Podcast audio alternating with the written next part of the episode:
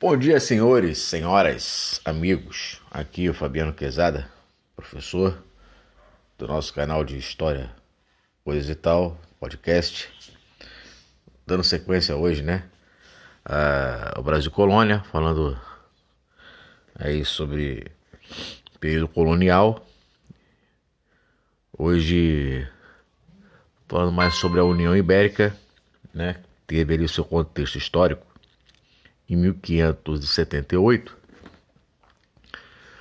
onde Dom Sebastião, rei de Portugal e membro da dinastia de Avis, morreu combatendo os muçulmanos na batalha de Alcácer Quibir.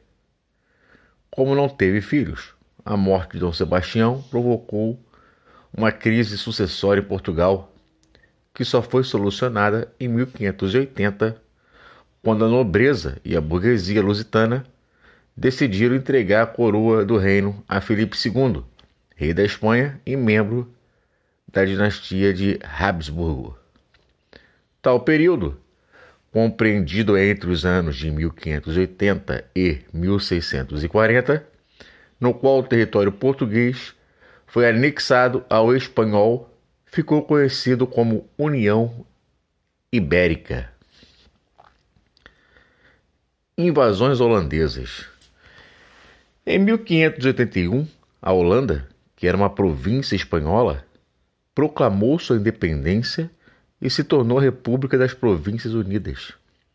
Não aceitando tal fato, Felipe II decidiu decretar o embargo econômico à Holanda, ou seja, proibiu que qualquer colônia ou província espanhola comercializasse com a Holanda.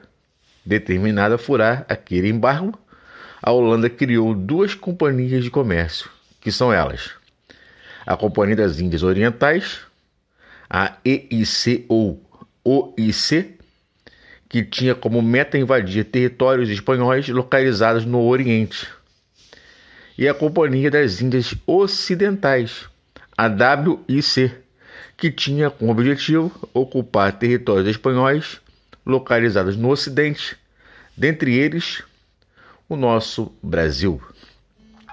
Em 1624, a WIC invadiu a Bahia, sendo expulsa em 1625. Em 1630, após se apoderar de um navio espanhol repleto de prata, o almirante holandês Piet Hein promoveu uma nova investida contra as terras brasileiras. Dessa vez, o local escolhido foi Pernambuco, centro econômico do Brasil onde permaneceram por 24 anos consecutivos. Governo de Nassau. Em 1637, a WC incumbiu a um de seus acionistas a administração do Brasil, holandês. Todo o Nordeste, com exceção da Bahia, tal acionista foi o alemão José Maurício de Nassau.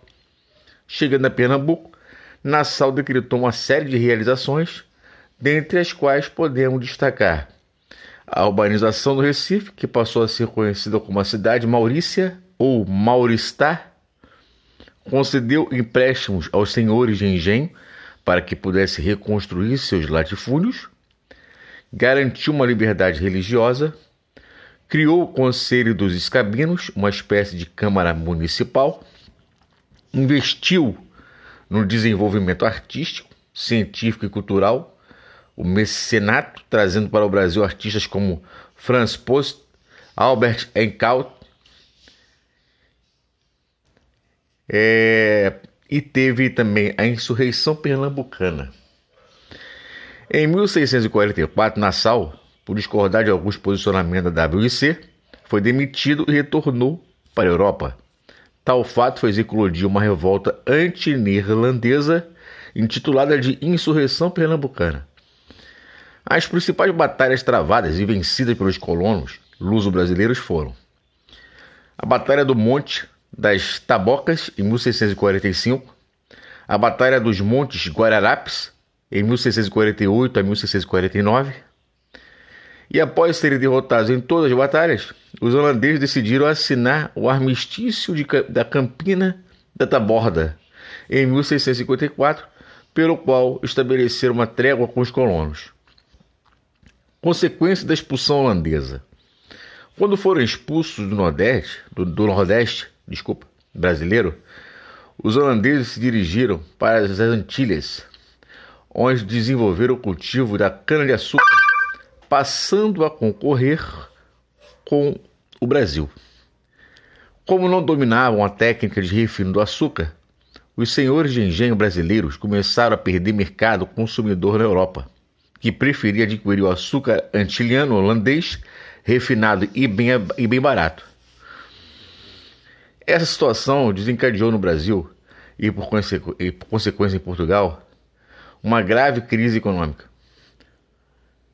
Procurando solucionar a crise, o governo português acabou recorrendo à ajuda da Inglaterra, assinando com esta o Tratado de Methuen em 1703.